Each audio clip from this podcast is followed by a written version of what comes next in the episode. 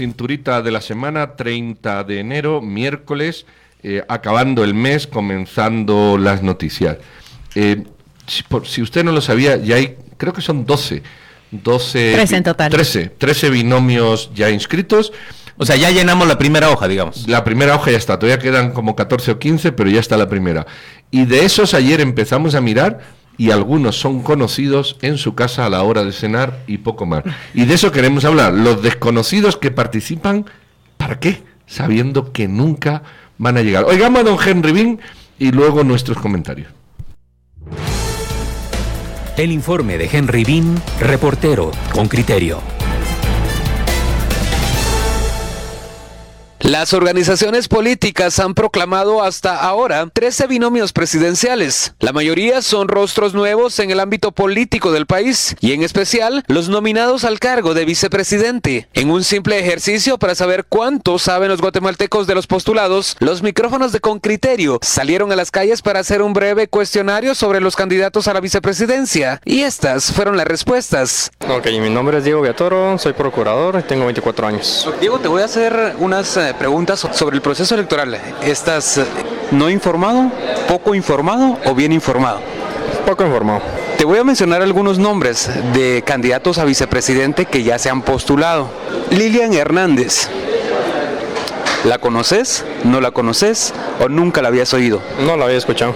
Antonio Rodríguez. ¿Lo conoces? ¿No lo conoces? ¿O nunca lo habías escuchado? Tampoco lo había escuchado, muchacho. Claudia Valiente.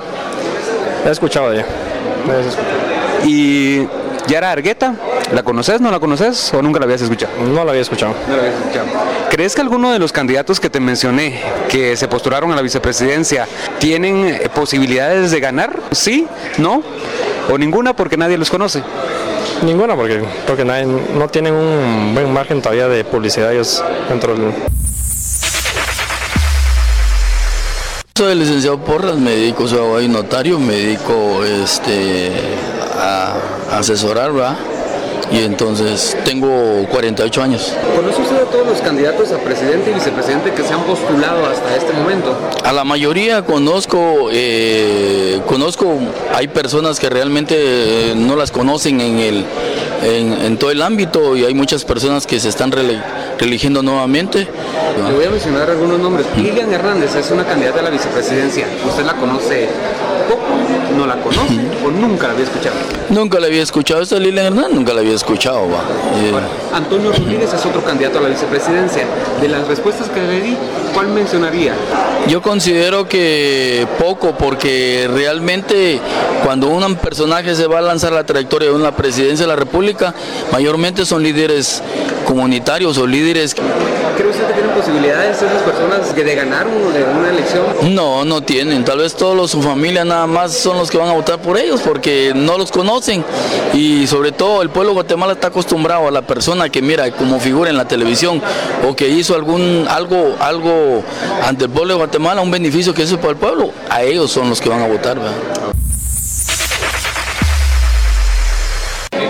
Rodolfo Lázaro Padilla eh, y me dedico a, pues, a ejercer la, abogacía en lo privado, ¿verdad? Le voy a preguntar, eh, usted sobre el proceso electoral, ¿qué tan informado está? ¿Está bien informado, poco informado o muy bien informado?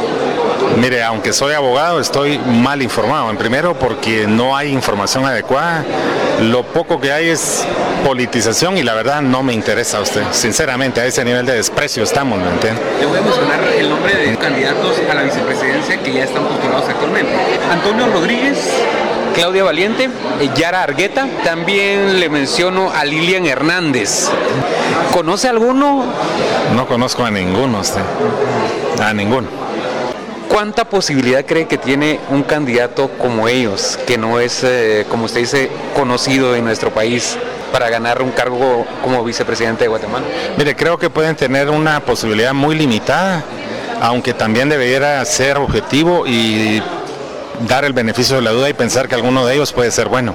Lilian Hernández fue proclamada candidata a la vicepresidencia por el partido WINAC, Antonio Rodríguez por Viva, Yara Argueta por Creo y Claudia Valiente por Convergencia. Son solo cuatro de los 13 vicepresidenciables nominados a la fecha, pero ante la ciudadanía son desconocidos. Henry Bean, Radio con Criterio. Bueno, aquí hemos escuchado cómo estos cuatro candidatos son conocidos a la hora de cenar, posiblemente en su entorno próximo y poco más. Y de eso vamos a hablar. Eh, estas candidaturas tan tan extrañas en un momento político en el que la publicidad, ya sabemos, la publicidad eh, electoral, ya sabemos que tiene limitantes, etcétera, eh, ¿a, qué aspiran? Y luego una diversidad en el mismo eh, sector del espectro político, una diversidad que lo único que hace es disputarse votos entre ellos, con lo cual las probabilidades se reducen mucho más. Vamos a hablar con Goyo Saavedra, abogado y analista. Goyo, en este panorama, primero hablemos de, qué significa para Guatemala el hecho de que haya mm, ahorita 13 eh, binomios proclamados, pero la previsión es que lleguemos a tener hasta 26, 27 binomios eh, presentados frente a los electores. ¿Qué significa tal cosa? Bueno, lo que significa es que aunque han eh, aunque hubo reformas electorales que trataron de modificar ciertas condiciones de ese sistema electoral, eh, todavía estamos viendo las consecuencias de un sistema político y de partidos políticos que está devastado y que necesita una reconstrucción y una visión eh, íntegra de qué es lo que aspiramos a tener como representación. Todo lo demás son consecuencias que se van desencadenando de eso y consecuencias que también generan incentivos. Incentivos en la participación, incentivos en la alta fragmentación. Tener un país como Guatemala, 27, eh, 26 opciones políticas para la presidencia, a mí me parece un absurdo. También habla mucho de la imposibilidad de generar acuerdos y coaliciones. A la fecha se ha anunciado una posible coalición entre dos partidos, ¿verdad? Es la, única que, que, suena, que es la de, la de Podemos y el PAN, eh, que no sé si se va a concretar, pero a partir de eso lo que vamos a tener es una, una gran gama de, de micropartidos y microcandidaturas que lo que están haciendo es disputando eh, pues algunas opciones de, gente conocida. Nichos de electorado, realmente. Nichos de electorado sectoriales, eh, en algunos lugares geográficos, en otros más eh, de alguna especie de sector, por ejemplo, eh, colegios profesionales, cooperativismo, algunos espacios o liderazgos indígenas o de mujeres que están, digamos, donde, donde se avalan a los candidatos que, se están planteando. Pero habla mucho también del, diseño de los partidos políticos. no tenemos una visión de, de, que el afiliado o el miembro del partido tenga una voz y el hecho hecho de que no haya una participación activa de esos 23 mil adherentes o afiliados de un partido político dice mucho de cómo las estructuras eh, posteriormente van concentrándose quien tiene el control del partido y que usan las candidaturas también con incentivos de recaudar fondos y, por ahí también habrán, habrán otros que, es lo que inclusive en, el informe de CICIC de 2015 hablaba del financiamiento electoral. Todavía no estábamos en ese momento en que los las figuras promovidas para los altos puestos sean realmente quienes provienen de las bases de los partidos y por ende se trate de personas conocidas, de esos liderazgos que tú hablas a nivel local, a nivel comunitario. Es de, sí, claro. Y tiene que ver con, cómo está también la estructura de representación en todos los niveles, desde el nivel comunitario, cómo está funcionando eh, la gama de representación local en las municipalidades y qué recorrido político se aspira a tener eh, cuando alguien está entrando en la política y a, representar, digamos, a, una población. Que esa evolución eh, siga, siga un curso natural de, de, acrecentar vía los resultados un caudal político es lo deseable en un sistema. que no lo tengamos habla mucho de que lo que hay es también un una especie de juego en muchos eh, de, temas de poder lograr sacar una carta ganadora, una sorpresa, eh, que también hay que decirlo, Guatemala ha remunerado esos esfuerzos. vemos el caso de Serrano Elías, vemos el caso de, Jimmy Morales como, como, como un caso eh, bastante claro y evidente de esto. Las condiciones de este proceso, con el tema de financiamiento y de, de, difusión de los mensajes publicitarios, van a, van a trastocar esa dinámica, pero no es suficiente o no ha generado suficientes incentivos o digamos, limitar esos incentivos para que tengamos este tipo de candidaturas. Yo lo que quiero decir también es que eh, no es malo que haya candidatos de un sector o que representen un, eh, un grupo y que no sean tan conocidos que en una plataforma de una candidatura se den a conocer y den un mensaje renovador en la política. Es deseable, digamos, en las condiciones de nuestro liderazgo. Pueden incluso integrar puntos a la agenda nacional que no se conocían antes o que son útiles. Pues claro, y pueden renovar esa visión tan cerrada que a veces se tienen de las clases políticas en los países, pero eh, tener 27 candidaturas o que tengamos una difusión tan amplia de personajes que tal vez tampoco tienen una experiencia en la comunicación política o tienen un proyecto claro de cuál es su reputación al respecto, eh, si nos habla más bien de eh, un sistema que es caduco y que tiene que reformarse. Inclusive desde el, desde el planteamiento de, constitucional de los listados y las representaciones en diputados. Eh, ¿Cuántos diputados eh, podemos enumerar, digamos, pensando, cuando se nos viene a la mente, mencionar los 158 diputados, es muy difícil. Y pensar inclusive en nuestros 11 diputados en el Distrito Metropolitano o los 19 de los departamentos de, de, Guatemala, la mayor cantidad de electores no los conocen. Y ese tema también tiene que ver y tiene repercusiones en los incentivos electorales que generan este, este sistema electoral de partidos políticos. Eh, y también lo vemos en la consolidación de candidaturas. Entonces muchas de estas candidaturas también van a ser una posibilidad de eh, avalar candidaturas de, de corporaciones municipales o también de, algunos diputados, porque la apuesta no es ganar la, presidencia, sino es eh, llevar uno o dos curules al Congreso, eh, poder resultar con, una corporación municipal electa, ¿verdad? Y ese es, ese es un incentivo de vía para seguir en la mesa de negociación o seguir eh, planteando estas, esta calidad, digamos, de representación política que tenemos. Lo vemos en el Congreso de la República actual. Hay cuántas bancadas y lo que pareciera es que hay dos o tres bancadas, una gran bancada oficialista que avala muchos de los proyectos del gobierno, aunque no es solo un partido. Eh, no, no será, porque estamos haciendo el análisis, me da la impresión, desde, desde una visión de evolución y de, y de asentamiento de base de partidos políticos que no existe. Vamos a ver, mi planteamiento es otro. ¿Qué tal si lo que estamos viviendo es el surgimiento del antiliderazgo en un momento de convulsión? Por ejemplo, por ejemplo, Mario Estrada, un personaje que jamás ha sacado un voto para presidente y es la quinta vez que se presenta. Y ahí sigue. No, se ha presentado un montón, ha salido de diputado, pero no, no, no, no ha resuelto nada. La quinta vez. ¿Qué sentido tiene ese partido? Segundo, eh, eh, por ejemplo, este Ricardo Sagastume. ¿Cuál es su experiencia política? Eh, por ejemplo, ¿cómo se llama este señor? De, de Winat o de, de, Winat, eh, el sociólogo... Eh, Vía Corta. Vía Corta, ¿cuál es su experiencia política? Eh, y así podemos ir... Betty Marroquí, ¿cuál es su experiencia política? Méndez Ruiz, ¿cuál es su experiencia política? Galdame, sabemos que tiene una experiencia política cuestionadísima. y así podemos tirar de todos. Mm, mm, el, el, mismo Julio Héctor Estrada, ¿cuál es su experiencia política más allá de, de un corto lapso de ministerio? Votar a quién, para qué, por qué, que, que, toda esta masa amorfa, ¿no será que no hay liderazgo y es el momento del antiliderazgo?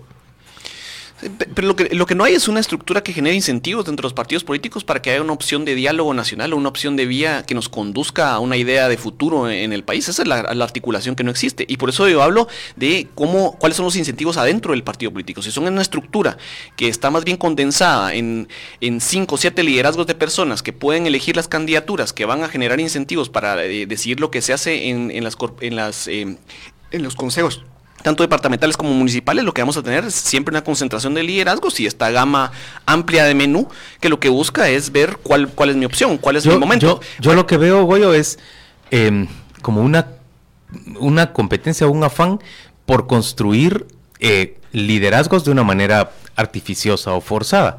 Eh, digamos que la gente procura usar las plataformas en este caso las candidaturas a la presidencia, eh, simple y sencillamente para forzar la construcción de su propia imagen y, a ver si sale premiado en la tómbola a cuatro años, a ocho años plazo. Un poco lo que hizo el presidente Morales, pero que, en realidad han hecho casi todos nuestros... nuestros pero, hay una diferencia. el presidente Morales era el único desconocido de aquella lista. Y así ha habido siempre. Aquí lo que hay es dos conocidos y 500 desconocidos. ¿No será que esta elección se está apostando por otra cosa como es el poder municipal? A mí me interesó. no, ese es el punto y con el que quiero que regresemos. Tú dijiste muchos de estos están participando, pero su apuesta no es necesariamente el ejecutivo. Por eso vemos a dos perfectos desconocidos ahí levantar la mano. Su apuesta es una o dos curules en el Congreso. Vamos a ir a la pausa comercial y regresamos con una explicación más elaborada sobre esa pregunta. Bueno, aquí estamos de regreso hablando de esos perfectos desconocidos de la política y, bueno, el, último análisis Goyo era, parece ser que la presidencia ya no preocupa, eh, bueno, puede preocupar a algunos, pero no a la mayoría de partidos. Eh, por ejemplo, el partido del señor Galdames y de Betty Marroquí eh, no, no, va por la presidencia, el FCN, está claro, perfecto desconocido. ¿Por qué va? Y hay dos tesis, o se va a copar el Congreso pero va a estar atomizado, porque recordemos, aunque la atomización puede ser buena porque puede haber un pacto posterior de todos esos grupos, o se está yendo al poder local y al poder legislativo y el ejecutivo se está dejando de la mano de Dios. Eh, afinemos un poco esas teorías. Claro, bueno, no es que la presidencia no importe, eh, va a haber contendientes claros a, la presidencia. Lo que ocurre es que no hay 27 opciones reales eh, de lucha por la presidencia. Lo que, lo que existe eh, es que el sistema también de elección de diputados genera un incentivo para que conseguir uno o dos espacios de, de curules dentro del Congreso y con el lista, con la, con la, el mecanismo de listas electorales se abre. Tener distritos tan grandes que eligen, por ejemplo, 19 diputados en el caso del, del Distrito de Guatemala o el listado nacional que elige más de 30, lo que genera es que eh, alcanzando menos de un 3% se logra, o un 3% efectivo se logra una curul en el, en el listado nacional. Y ese es un incentivo para lograr posicionar algunas figuras eh, de diputados que necesitan, digamos, poder tener la oportunidad de gozar de los espacios de campaña y de publicidad, de espacios públicos de, publicidad y de, y de pauta, eh, que te dan el tener una candidatura presidencial. Pero nos dijiste, nos dijiste, están lanzando a estos desconocidos y quizás su interés no sea en absoluto la presidencia ni la vicepresidencia, es el Congreso. ¿Por qué le sirve el lanzamiento de esos candidatos de, la primera magistratura para conquistar el Congreso? Le sirve porque es distinto, y aquí es la ley fue modificada de forma que la pauta eh, de medios que va a distribuir el Tribunal Supremo Electoral eh, lo que prioriza son las candidaturas presidenciales. Entonces la distribución se hace en base a las candidaturas presidenciales. Si un partido no está lanzando candidatura presidencial, no va a entrar en iguales condiciones en la repartición de pauta eh, o distribución de pauta en medios. Y la posibilidad de tener esa pauta en medios puede ser una vinculación a tener un anuncio de una candidatura de diputados. Entonces ahí están vinculados los intereses o los incentivos. Pero también hay que decirlo, lo cual lo mencionaba, eh, el incentivo de algunas de las personas que no tienen tanto reconocimiento es poder posicionarse en la arena política habiendo tenido en su currículum siendo un candidato eh, vicepresidencial. Eh, y aunque no sea una persona, digamos, conocida del espectro nacional. Es que ocurre con el ejemplo que citó Pedro. Mario Estrada sería un desconocido si no se hubiese postulado ya cinco veces a la presidencia. ¿Quién recuerda su paso por el Congreso en, estos, en, estos, tiempos? Bueno, digamos, si era reconocido por su paso por el FRG en muchos de los círculos que, siguen la política. Lo que sí hay que decir de, ese caso específico es que es un caudillo eh, departamental local, sí ha logrado tener más del 50 a 55% del voto, de, Jalapa. Y lo que tiene es un control también, digamos, de los liderazgos políticos que están vinculados a Jalapa, diputaciones, eh, corporaciones municipales. Pero yo creo que frente a lo que estamos realmente es frente a una disfuncionalidad completa del sistema político. Yo les mencionaba a ustedes hace un ratito, hoy en la página 4 o 6 del diario El Periódico aparece una pequeña nota, un pequeño reportaje respecto de cómo el Partido Liberal Progresista o algo así se llamaba, terminó mutando en el Partido Valor que hoy es el que promueve a Suri Ríos como candidata a la presidencia. Es decir, una, una ficha política ya inscrita se trasviste y se convierte en, en otro presunto partido, todos sabemos que en realidad es una entelequia, que no es un partido político, que es una, es una figura, es solo un, vehículo legal para poder promover una candidatura. Cuando le llegan a cuestionar al registrador de ciudadanos, que es don Leopoldo Guerra, ¿por qué razón él autorizó todo esto? Ya ni se acuerda, porque además eso es como una práctica común. Eh, si tuviéramos que usar los dedos de la mano, nos sobrarían de una mano para mencionar los que son verdaderos partidos políticos en Guatemala. Aquí los mecenas financian la compra de fichas y la organización, digamos, de pequeñas entidades simplemente para promover la candidatura de quien a ellos les gusta que, que, que tenga una prominencia política. Eso es muy adverso, muy, muy opuesto a lo que tendría que ser una democracia. Y nuevamente tiene que ver con los incentivos, que es un tema, eh, no es que la ley electoral o las reformas no hayan sido suficientes, sino que el debate dentro del Congreso bloquea por los mismos incentivos que tienen las personas que están dentro del Congreso eh, algunas cosas, como por ejemplo darle valor real a quienes son afiliados de los partidos. En las decisiones de los partidos, una vez conformados, o sea, es decir, tener 23 eh, adherentes o afiliados, sirve únicamente para constituir el partido. Esas personas, esa cantidad de personas no vuelve a tener una voz real dentro del partido después de eso. Entonces, esa barrera es alta en el sentido de, generar esas condiciones, pero una vez construida la estructura, como pasó con el Partido Liberal Progresista, eh, esa, esa ficha ya, digamos, es, o es propiedad prácticamente de las personas que están comandando esa Es que lo que pareciera es una administración electoral de glosa porque esa, esa página 4 del periódico lo que va describiendo son una serie de procedimientos legales, vencimientos de plazos que logran salvar.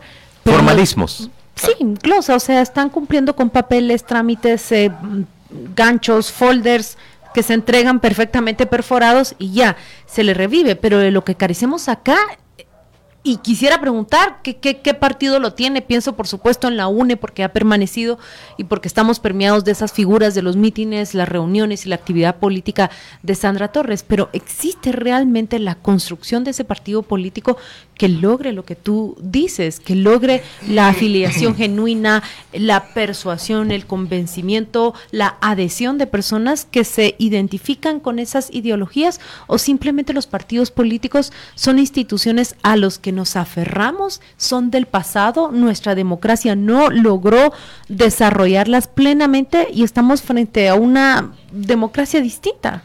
Lo importante no es tanto que haya un partido auténtico de masas, como lo podríamos, como podríamos catalogar el ejemplo que, mencionas, sino eh, que haya una participación real de quienes son la oferta, un, filtro anterior, digamos, a, la postulación que sea la oferta electoral. O sea, si la gente verdaderamente apoya, apoya una candidatura, candidatura de ese tipo.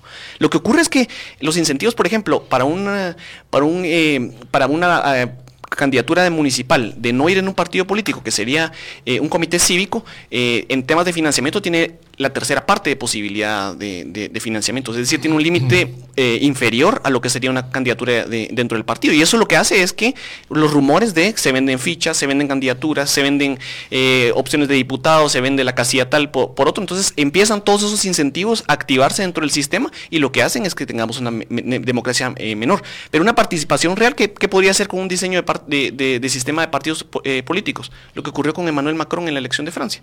Ante la imposibilidad de que un partido... Con ocho meses de existencia. Claro, lo que hizo fue montar la base de una opción eh, de la gente construida, porque había gente que apoyaba y empezó a crecer, digamos, esa opción electoral.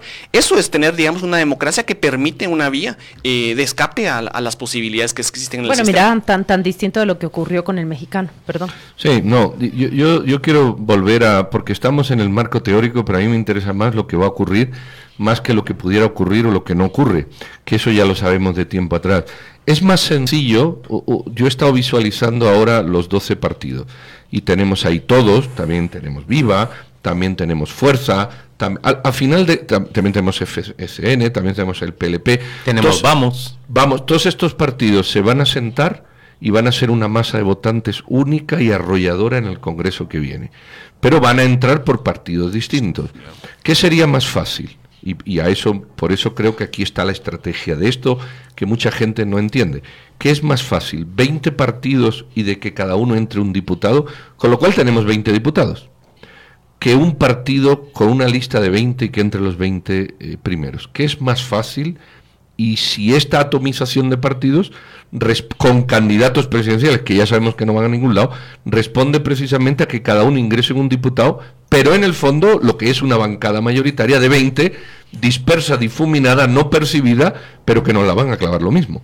Claro, y, yo creo que la, opción ahí está en la ciudadanía. Entonces el llamado es, si esto es lo que está ocurriendo, eh, se, ha, se, ha, dado porque las personas estamos votando cruzado, es decir, voto por un diputado a un lado, voto por otro. Lo que hay que ver es que si hay una opción concreta que no, me atrae, tengo que darle la posibilidad real de gobernar y eso es darle un apoyo en el legislativo.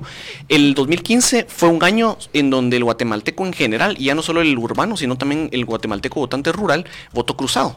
Eh, esa posibilidad de, fraccionar eh, el voto, eh, lo que has tenido es una atomización de las opciones reales dentro del Congreso. Esa opción tiene que revertirse eh, eh, para poder concentrar las opciones que dice Pedro. Acá Giovanni Duarte está siguiendo la conversación. A él le parece peyorativo la expresión perfectos desconocidos. No, no, no pretende.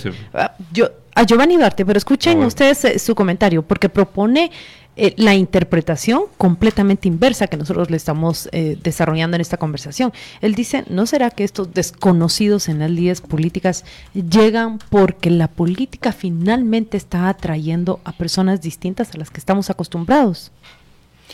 Por eso, por eso digo yo, no vamos a catalogar de mal que haya una persona nueva que pueda salir dentro del espectro y traer una opción real. Pero cuando tenemos 27 opciones electorales, no es eso lo que está ocurriendo. Lo que está ocurriendo es que hay incentivos del sistema para, y, sobre todo un requisito eh, legal que incentiva a que haya una eh, postulación de candidatos presidenciales y vicepresidenciales, que lo que están haciendo es jalando eh, las opciones reales de otras candidaturas. Hablemos del Congreso, hablemos de corporaciones municipales. Eso no es deseable en la, en la democracia porque lo que no genera es una estabilidad de diálogo diálogo político. Lo que no necesitamos otra vez son 18 bancadas en el Congreso, no necesitamos esa lista de tránsfugas o intereses que lo que va haciendo es condicionando sus intereses frente a la visión de país. Entonces lo que necesitamos son opciones reales de conducción del país y eso se da en la vía de un partido que tiene una opción real de la acceso a la presidencia y también una bancada fuerte que pueda llevar esos cambios de, eh, visión dentro del país a, la política pública. Pero, pero ahí te metes, Goyo, en la maquinaria electoral que ya tuvimos con el PAN. Si eso está bien, alabado sea Dios. Pero si esto está mal, nos lleva al fracaso, que es uno de los temas del presidencialismo. Quiero decir, del sistema presidencialista tener un partido fuerte, o sea, tener un partido en el Ejecutivo o un presidente por un partido y tener un, ejecutivo, un legislativo del mismo partido, eso hace avanzar la política pública, pero corres el riesgo de que, correcto, de que avance hacia adelante o avance hacia atrás. Eh, eh, ¿Cómo lidiar? Porque eso es un defecto del sistema presidencialista, el parlamentario no lo tiene. Eh, ¿Cómo lidiar con eso? Hacer un llamado a eso es bueno si, si es bueno y es malo si es al contrario. ¿Cómo lidiar con eso? Y por eso yo empezaba diciendo que lo que estamos viendo son las evidencias concretas de que el sistema de partidos políticos y en general todo este sistema político está colapsado y está siendo mantenido con respiración artificial. El reto es generar opciones reales de cambio, una discusión de país de cómo vamos a transformar eso. ¿Cómo se puede cambiar eso? Teniendo elecciones de medio término para, para elegir a la mitad del periodo nuevos diputados y que el balance, digamos, de poderes se pueda eh, contrastar y no tener esas aplanadoras también de impunidad como la tuvimos en el tiempo del FRG y en tiempos pasados. Entonces, es un tema de diseño del sistema político. Lo que ocurre es que ese sistema político no se puede modificar desde afuera, se tiene que modificar con las personas electas en ese tema, en, en, la vía, digamos, del, del Congreso y de la presidencia. Entonces, si no tenemos una representación real de opciones que tengan claridad de cuáles son los cambios que se necesitan, es difícil que vayamos a tener algo nuevo o algo diferente en cuatro años. Ahora, yo quiero decir algo, a mí me parece que yo sé, por supuesto, que, que es, eh, suena anárquico esto de tener una boleta electoral que nos presente 27 binomios o 28 binomios a la presidencia y vicepresidencia, pero eh, también es cierto que, se da la integración de personajes que pueden ser valiosos para el sistema político y que esos personajes pueden llegar a, enriquecer nuestro sistema. Y, el hecho de que quieran, de que encuentren un espacio para participar gracias a la proliferación de partidos es también algo positivo. Sería ideal que todos nos alineáramos en, dos, tres o solamente cuatro partidos en el país. Pero digamos que ese modelo también ya lo vivimos en Guatemala durante los años 60, 70, 80 y tampoco fue precisamente la solución para, para nuestros problemas de representación y falta de democracia. No, y definitivamente no, no es cerrarle las puertas a un pequeño grupo que puedan tener opciones reales, sino que esté el diseño de posibilidad de que nuestra participación lleve a procesos de filtro en donde se puedan lograr acuerdos. Hay muchas de las candidaturas que están, que, vemos hoy ya proclamadas, que en realidad no están ofreciendo cosas muy distintas. O sea, hay varias que se podrían eh, conjugar en una misma idea de, política y seguramente muchos de sus líderes vienen eh, de antecedentes políticos similares, es decir, vienen de la experiencia de haber eh, participado en el gobierno de, la UNE, vienen de haber participado en el gobierno del FRG, de la Gana eh, o del PAN. Y, han, nacido, digamos, de, puntos distintos y hoy lo que tienen son muchos, eh, o cada quien su propia ficha. Entonces, no es que estemos teniendo una política distinta o diametralmente distinta de hace 20 años. Lo que estamos teniendo es, un, eh, es incentivos que lo que generan es que cada quien pueda competir electoralmente de una forma separada. Goyo, ¿a vos qué te, qué te mm, abre la esperanza para el siguiente proceso electoral, para, mm, para el que arranca ahorita el 18 de marzo? Me abre la esperanza el hecho de que hay una ciudadanía que está eh, clara de que hay que dar cambios, que hay que hacer cambios y que va a haber una participación electoral alta, aunque, aunque la, el proceso previo a esa elección va a ser altamente judicializada y disputada, ya lo estamos viendo con temas de impugnaciones de eh, digamos, eh, bloqueo de, candidaturas. Creo que la participación va a ser alta y eso es positivo. También es positivo eh, que haya una brecha eh, de cambio en la, en la conformación del padrón electoral. Hay muchos más jóvenes, menores de 35 años, tienen un peso muy fuerte en estas elecciones. ¿Crees que tres meses sean suficientes para abrir el debate electoral, para desarrollar el debate? Creo que en este contexto de tantas candidaturas va a ser complicado eso, pero también es un filtro positivo que haya ideas y contraste de ideas eh, diferentes, que haya un planteamiento claro eh, y conciso de cuál es, eh, de qué es lo que el candidato está aportando por, por transformar en el país. Muy bien, don Goyo, pues muchísimas gracias. Con esto damos, ponemos punto fin a esta discusión que evidentemente va, va a estirarse mucho más fuera de aquí y posiblemente también aquí. Eh, te deseamos un buen miércoles y al resto, pues una buena eh, eh, lectura de lo que hay para ver cómo vota y sobre todo informarse de, de las opciones para que no caigamos en lo que aquí estamos analizando seguramente otras cuestiones que ni hemos tocado pero que están en su mente. Goyo Savera, muchísimas gracias, muy feliz día, regresamos. Oyentes con criterio. Bueno, muchos comentarios de su parte. Media Antigua dice, ¿qué pasa si a pesar de cambio del poder legislativo y las asesorías o puesto intermedio sigue igual de corrompido? Sergio dice, en Guatemala todos sabemos que no existen partidos políticos. Según él, bueno, a excepción de la UNE, que de fracasar en su ambición eh, de la señora Torres de lograr la presidencia será la sepultura de ella misma. En Guatemala existen empresas electorales cuatro objetivo de vender la ficha a quien ambicione. Sí, sí, justamente es una de las críticas que ha surgido durante la conversación, que, que parecieran movimientos y operaciones más de glosa que la actividad real de un partido político. Mira lo que dice la oyente con criterio que opina a través de, de, la vía de WhatsApp, es oyente, perdón, Alex Santisteban, dice, lo veo más simple, son caras nuevas, pero atrás de ellos los mismos políticos corruptos y ladrones. Bueno, caras nuevas podemos poner, porque aquí también Giovanni, aunque ya lo leísteis ahí, Giovanni Duarte decía, la expresión perfecta de conocido es peyorativa. No, no es peyorativa, la expresión perfecta de conocido es que no os conoce nadie. Eh, en política, no se, eh, renovar, renovar no significa traer caras nuevas solamente. Entonces lo que estamos es cambiando una cara por otra. Renovar significa traer caras nuevas con capacidad de ejecución de una administración pública de las personas que le hemos leído no solo son nuevas, sino que son neófitas, si no tienen ni idea de gestión pública o la tienen tan sumamente leve que lo que vamos es a caer otra vez en un liderazgo ineficiente por incapacidad porque no han tenido la práctica. Entonces uno puede decir, no, es que el nuevo sistema se renueva y miren si hay caras nuevas. Bueno, caras nuevas puede haber, yo no lo discuto, pero son caras nuevas que no sirven, que no sirven como, como administradores públicos porque carecen de una mínima Pero quizás no estamos aún en ese momento, Pedro también hay que evaluar la coyuntura y no estamos aún en ese momento en donde tenemos ese servicio civil, esa experiencia en el sector público, ese crecimiento y fortalecimiento de los partidos políticos que promuevan ese perfil de candidatos que están mencionando. Aunque yo voy a emitir aquí mi opinión sobre Julio Héctor Estrada y Yara Argueta, mm. sí, no son conocidos a nivel nacional, sus, sus nombres, sus rostros no son difundidos y no, no, no cuentan con, con ese conocimiento popular más denso y profundo que otros, pero en Julio Héctor tienes a alguien que ha estado cerca de la administración pública, que ha estado también preparado en el sector privado, Yara Argueta, que cuenta con un liderazgo dentro del sector privado y ahí son, son personas que no necesariamente son conocidas por todos, pero traen una trayectoria. Ojalá... No, no es la trayectoria, Claudia, es, es, un, es un punto. Es que ese es el problema, pensar que alguien que ha estado dos años de ministro tiene una trayectoria política. Yo, yo por ejemplo. No lo dijo como trayectoria, dije tiene experiencia. No, pero experiencia tampoco, tiene dos años. Eh, es que estamos hablando de la gestión pública.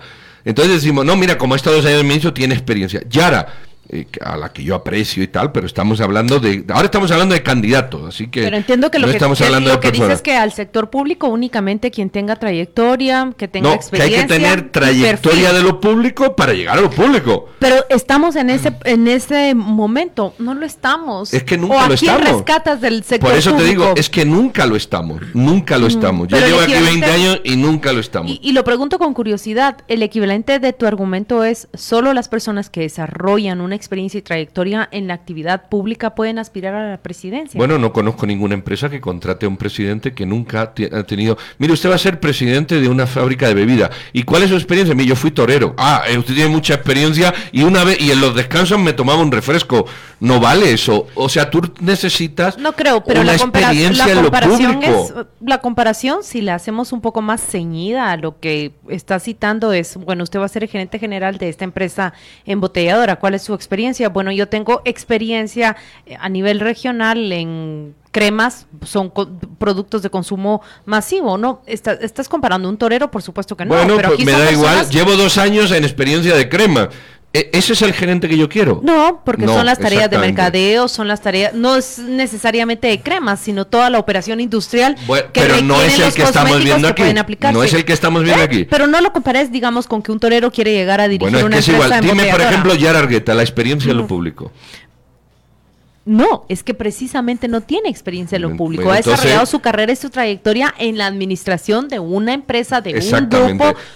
Industrial grande y ella ha desarrollado sus dotes de liderazgo. Ah, Yo eh. no quiero centrarme aquí en la defensa eh, específica sobre un nombre y sobre un apellido. Me quiero centrar más en ese argumento que estás explicando de que solo eh, quien tenga experiencia en el sector público puede aspirar a la primera magistratura. Yo considero que no. A la primera magistratura puede apelar, puede aspirar a alguien que cuente con experiencia, con desarrollo, con evolución de, del liderazgo, de crear, de llevar adelante proyectos y puede aplicar bien, bien para la experiencia. Bueno, eh, que puede aplicar, puede aplicar, pero no es el, el presidente que yo quiero, no tengo la menor duda. Betty Marroquí, ¿qué experiencia tiene?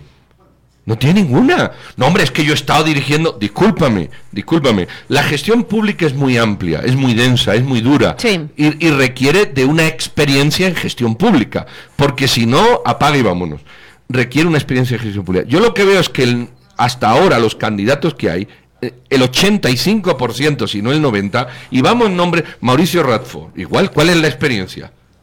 que no hay experiencia. Entonces lo que vamos a tener es un neófito con muy buena intención, muchas Sí, capacidades, eh, yo eso no lo discuto, y que las personas no se tomen a mal la crítica porque estamos hablando de la candidatura política, no de la persona en cuestión.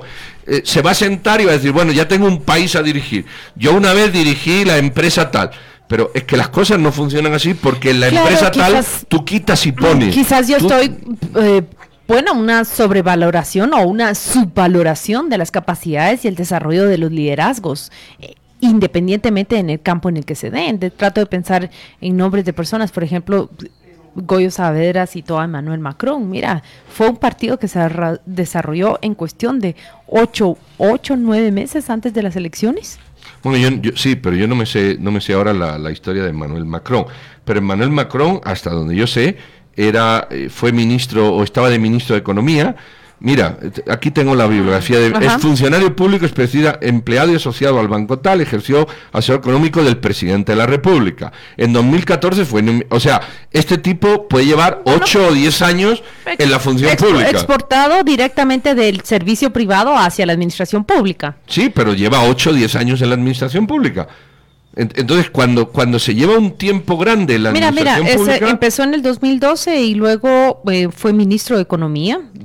Prácticamente puedes decir del 2012 para el 2016 es su experiencia en la administración pública, cuatro Sí. años. Bueno, cuatro no, ya lleva seis, ¿no? No, no, no, antes de- estamos hablando Bueno, antes de ser electo lleva- presidente, ok, ¿verdad? lleva cuatro, años. Pero es la excepción, dame. Dime, Sí. dime de los que yo te nombra uno que lleve cuatro años. No, es que lo que No me, no me quiero centrar en nombres justamente por lo que dijiste, la defensa o la denostación de una persona en específico. Me quiero centrar en, en, en el centro, en el fondo de tu argumento. Si una persona que viene del sector privado, del sector comunitario, de cooperativas, de organizaciones no gubernamentales, no puede aspirar a esa primera magistratura. Aspirar Yo- sí, aspirar yo sí, pero no tiene experiencia. yo considero que una persona que ha desarrollado muy bien esas capacidades y esas habilidades que se necesitan, necesitan para liderar, lo que requiere es acompañarse justamente de todos los cuadros técnicos de esa, de esa carrera de servicio civil de la cual carecemos para ir a liderar un equipo. Yo. Considero que esa mezcla es oportuna para nuestra, La nuestra mezcla, administración sí, yo no te dudo que, que la mezcla Ahora, los otros nombres que buena. mencionas, los otros nombres que mencionas y la pregunta que, que, que planteas, que esta es justamente las preguntas que se deben discutir en los foros. Esta es la pregunta y la reflexión que se deben de plantear los votantes. ¿Qué es lo que quiero? A alguien extranjero a la administración pública, pero que veo que ha desarrollado sus dotes de liderazgo en el campo donde se desenvuelve. Veo que su programa de trabajo, la gente que le acompaña, me garantiza un buen desempeño. Sí, Bueno. no, check. No, check, ¿verdad? Claro, eso es lo que tiene que hacer, pero mira, te voy a contrastar ese argumento. Cuando se hablaban de las reformas del Poder Judicial, ¿qué se pedía? Justamente jueces de carrera. Y cuando la, se abría abogados que no habían estado en el sistema judicial, uno decía, espera, es que no es lo mismo. Exactamente es lo mismo. La especialización, o al menos el conocimiento suficiente que te hace semi-especialista, es necesario en cualquier empresa. Aunque lo estás comparando en una posición que requiere un conocimiento técnico específico de leyes. Pues igual que a el de pesar presidente. de ello, ojo, a pesar supuesto. de ello, nunca las reformas dejaron por fuera la posibilidad de que las personas que han desarrollado una carrera fuer- eh, fuera puedan entrar y por oposición formarse como Así es. entrar a la por carrera. oposición significa, por oposición significa que lo estás contrastando con los que más saben de la carrera, cosa que no ocurre en la presidencia. Ahí te quitan la oposición. Y lo segundo, aunque dejes puertas abiertas, que también dejas en, en- en las elecciones, no es lo sustantivo. Este es Entonces, el- lo sustantivo es una experiencia. Esta se, esta se parece mucho a, a una conversación que recientemente tuve y, y es que estaba alguien viendo la, la televisión y dice, uy, todos los diputados no, no me parecen personas formadas francamente para esa posición.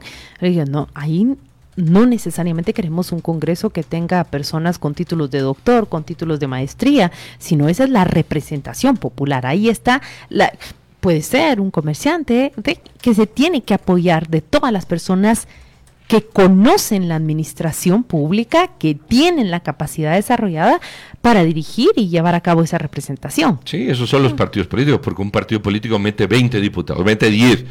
Que de los 10 meta una gama variada, que va desde el jefe de bancada que sabe cómo funciona el sistema, hasta uno nuevo, que va a aprender y ganar la experiencia, y yo en eso estoy de acuerdo. Evidentemente, cuando tienes 10, puedes tener distintos niveles. Pero aquí estamos hablando del presidente y del vicepresidente. O sea, estamos hablando de las, de las más altas autoridades del país.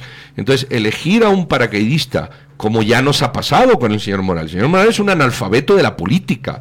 Lo, lo, lo, lo más que tenía en su, en su haber era reírse de esas cosas y ahora se sigue riendo. Eso es lo más que tenía.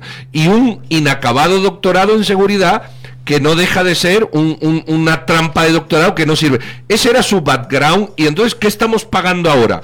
El pato de la ineficiencia, del desconocimiento, de, de, Es que nuevamente de la me parece que, en el ejercicio político. Aunque los casos son válidos, la comparación no me parece justa, porque los estamos comparando con el, el peor desempeño. Entonces, si lo comparas con el peor desempeño, no tienes argumentos Bueno, para, es para que validar dime- y valorar. Dime el mejor desempeño y te lo comparo con ello. Un Mira, neófito pensar- sin experiencia, las probabilidades de éxito en el vértice de una pirámide son poquísimas. Lo- y lo- eso es lo que ha pasado lo- en el país toda Lo voy a basar en, en- en la experiencia, en el conocimiento que tengo en reportear, por ejemplo, Corte Suprema de Justicia. Hay Cortes Supremas de Justicia en las cuales, dentro de las cuales ha sido muy valorada la experiencia que llevan abogados de fuera que han superado todo ese proceso. Hay Cortes Supremas de Justicia que agradecen el paso, por ejemplo, de, Claudia, de pero esos son abogados. 13, son 13, una Corte Suprema son 13. Bueno, Hay el gabinete de gobierno son 15, No, 17. estamos hablando elecciones, no estamos hablando de gabinete de gobierno. Estamos hablando del presidente y el vicepresidente. De eso estamos hablando. Les cuento lo que dicen los, los ver, oyentes ¿qué mientras dicen ustedes aquí? Discuten. están- Will- William Aquino, que se suma a la, a la conversación entre ustedes, dice, Jafet Cabrera es el contraejemplo, un, un traidor Un rector de la universidad con experiencia con supuesta. experiencia supuesta, dice él. Eh, luego, Hugo Guerra nos está diciendo, mm, no hay un solo candidato propuesto para vice que llene los requisitos mínimos. Carlos Díaz dice, pero comparar a un país desarrollado como Francia y su sistema político con Guatemala, subdesarrollado y un sistema político con metástasis de corrupción, no me parece adecuado. Y Carlos Marroquín dice, precisamente los comentarios en defensa de personas no idóneas para candidatos sin experiencia en la administración pública es la razón de la mediocridad en la toma de decisiones de largo plazo en nuestro país. Bueno, pues ahí están. Lo cierto es que usted tenga su propio criterio. Aquí le hemos de- ofrecido una discusión, eh, distintos puntos de vista. Agarre el suyo. Como decía Claudia, lo importante es que usted termine diciendo a quién voto y por qué y asuma las consecuencias. Hay lo que hay hasta que cambiemos las cosas para que haya otra cosa. A quien dice, no nos podemos comparar con Francia, pues hagamos de Guatemala Francia o Austria o Suiza, me refiero en los indicadores económicos y de desarrollo. O vamos a seguir toda la vida metidos y hundidos eh, en, en una banalización de las cosas que no nos permite ser como los demás. Si Liechtenstein, que es difícil de pronunciar, tiene la renta per cápita más grande de Europa, ¿por qué Guatemala, que es sencillo de pronunciar y es mucho más bonito, no tiene el triple que Liechtenstein? Pues Pero- ya hagamos las cosas. Oí lo que te está diciendo este, este oyente con mucho criterio. Dice, guarda razón, Pedro, pero respecto a la experiencia, no es lo único Claro para no. poder gobernar apropiadamente. Claro que no. Dice, eh, como ejemplos tenemos a un Otto Pérez Molina, a un Álvaro Arzú e incluso a un Oscar tiene experiencia. Todos con enorme experiencia de Estado, con una gran... ¿Qué me dice de de Estado?